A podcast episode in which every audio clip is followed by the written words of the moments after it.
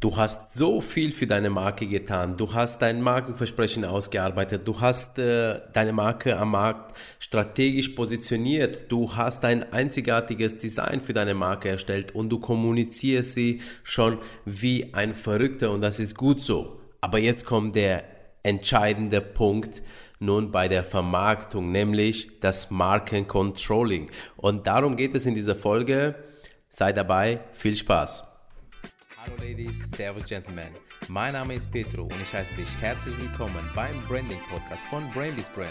Hier erhältst du vom Markenexperten praxisnahe Tipps, mit denen du deine Marke zum nächsten Erfolgslevel katapultierst. Ja, willkommen zu einer neuen Folge und heute geht es um das Thema Markencontrolling. Für Designer sind Zahlen ein Graus und die haben ja gar keinen Bock mal da drauf. Für Geschäftsführer oder Marketingmanager sind die Zahlen wunderschön. Denn im Prinzip sagen die Zahlen nur das aus, was Erfolg hat und was nicht. Und deswegen empfehle ich dir, dass du unbedingt dich mit dem Markencontrolling beschäftigst, auch wenn du gar keinen Bock auf Zahlen hast. Ich erzähle dir mal ganz kurz, worauf es beim Markencontrolling denn ankommt. Also es geht um zwei Dinge.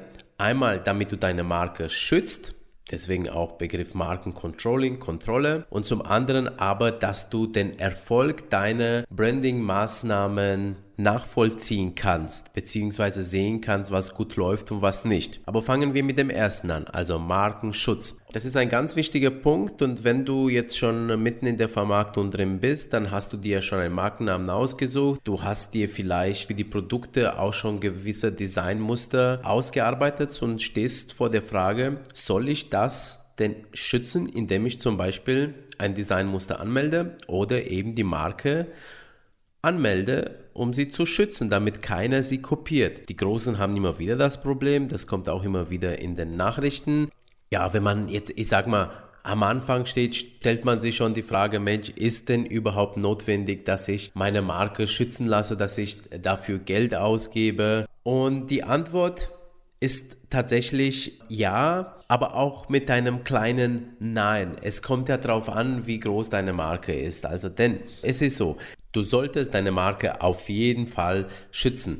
Vor allem in dem Moment, wo deine Marke von, vom Markt angenommen wird. Das heißt, wo deine Verkäufe nach oben gehen und wo dein Bekanntheitsgrad stetig steigt. Denn das ist der Moment, wo die Ersten äh, hingehen und sagen, oh, da ist einer erfolgreich mit einer Sache, komm, den können wir mal vielleicht kopieren. Also spätestens dann solltest du deine Marke schützen lassen. Das ist auch gar nicht so teuer, wenn du selber magst. Beim deutschen Patent- und Markenamt kostet es nur 300 Euro. Wenn du keine Ahnung davon hast, dann ist es gut, wenn du dir einen Rechtsanwalt holst oder jemand, der sich damit auskennt und da zahlst du nochmal zwischen, also ich sage mal so, nochmal so viel höchstens normalerweise. Deine Marke wird auch in drei Kategorien angemeldet. Das heißt, es gibt im Markennamen sogenannte Warengruppen und 42 äh, gibt es in Deutschland Deutschland und du meldest deine Marke eben in drei solche Warengruppen an, beispielsweise Bekleidung, Dienstleistungen und noch irgendwas. Dann gehört dir der Name für diese drei Kategorien dir.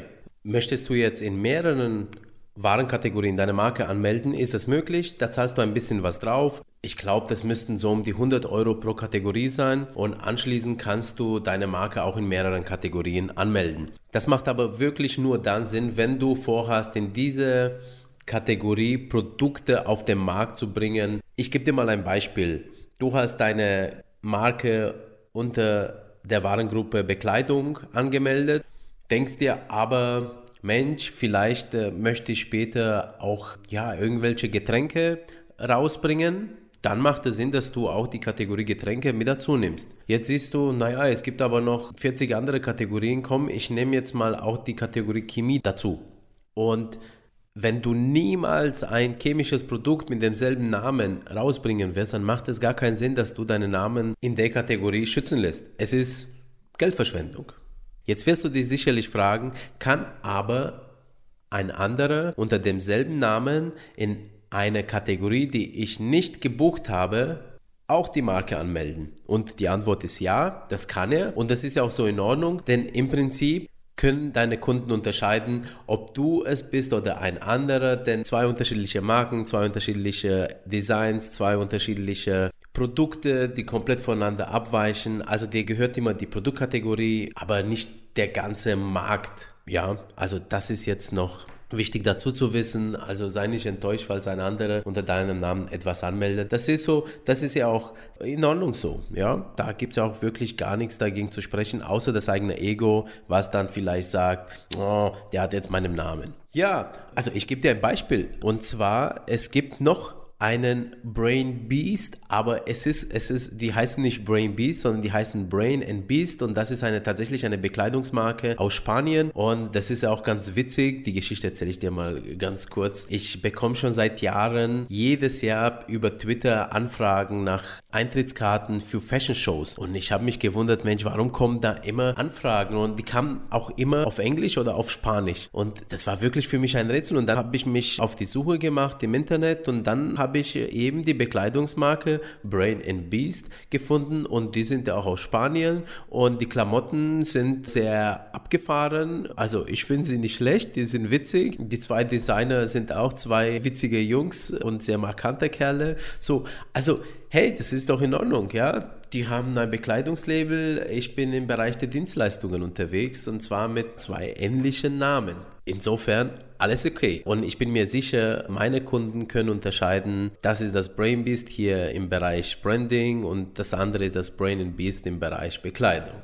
Du wirst dir aber vielleicht jetzt die Frage stellen, ja, was passiert denn, äh, wenn ich die Marke nicht anmelde? Dann hast du auch einen Schutz. Du hast zwar keinen Markenschutz im Sinne von der Eintragung einer Marke im Markenregister, aber es greift das Urheberrecht, das besagt, dass kreative Werke immer dem Urheber gehören. Jetzt kommt eine kleine Einschränkung, damit das auch als Marke angesehen wird, also dein, dein kreatives Werk, also beispielsweise Markennamen, den du kreiert hast oder ein Logo etc. Damit dieser Schutz auch wirklich greift, solltest du auf jeden Fall den Namen auf dem Markt bringen. Das heißt, du setzt deinen Namen als Label auf ein Produkt da drauf. Oder du wirbst öffentlich damit in Zeitungen, über Social Media, über irgendwelche Kanäle, über einen Flyer, der dann verteilt wird. Denn erst ab diesem Moment greift dann auch der Schutz. Und dieser Moment, also dieser Tag, wo zum ersten Mal deine Marke die Öffentlichkeit gesehen hat, das solltest du dir irgendwo vermerken. Du solltest dir auch einen Beweis dafür sichern, denn im Falle, dass ein anderer herkommt und sagt, Mensch, mir hat die Marke als erstes gehört, dann musst du das natürlich beweisen und das wäre eben der Beweis dafür. Es kann aber trotzdem vorkommen, dass du zwar schon öffentlich Produkte auf den Markt bringst und dann kommt ein anderer und kopiert es und meldet es auch als Marke an, ganz frech, ja? Dagegen kannst du Einspruch setzen, bevor eine Marke im Markenregister fest eingetragen wird, gibt es eine gewisse Karenzzeit und in dieser Karenzzeit dürfen sich die Leute dagegen wehren, indem sie Einspruch einlegen. Und der Ort, an dem du diese Markeneintragungen findest, ist im Informationsblatt des Deutschen Patent- und Markenamtes. Verpasst du aber diese Frist, beziehungsweise siehst du es nicht und die Frist ist abgelaufen, dann ist die Marke deines Wettbewerbers eingetragen und im schlimmsten Fall musst du natürlich deinen Namen zurückziehen. Das wäre der Mega-GAU, vor allem wenn du jetzt schon Produkte erfolgreich auf den Markt gebracht hast, deine Marke sich gut verkauft und dann auf einmal musst du das Label ändern. Das wäre nicht so gut. Ja, also und aus diesem Grund empfehle ich dir, deine Marken schützen zu lassen, dann bist du auf der sicheren Seite und kannst deine Zeit für die wichtigen Sachen nutzen, nämlich der weiteren Vermarktung deiner Marke. Jetzt hat die Folge doch länger gedauert. Aus diesem Grund werde ich jetzt zwei Teile draus machen, nämlich den zweiten Teil des Markencontrollings, die Erfolgsanalyse deiner Marke. Die werde ich in einem zweiten Podcast verarbeiten und zwar gleich in dem nächsten, nur damit du weißt, wann diese Folge dran ist.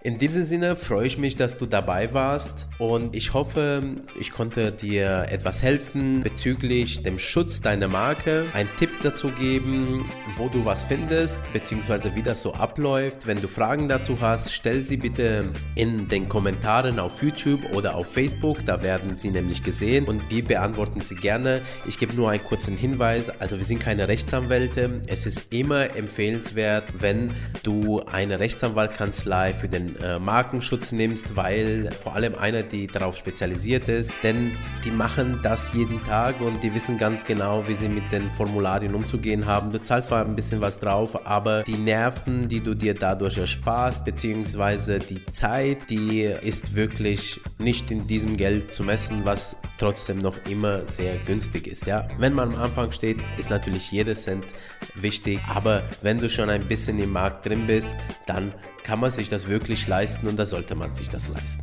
Jo, okay. Ich freue mich, dich bei der nächsten Folge dabei zu haben, wo es wieder um das Markencontrolling geht und danke, dass du zugehört hast. Dein Petro, das Brain Beast.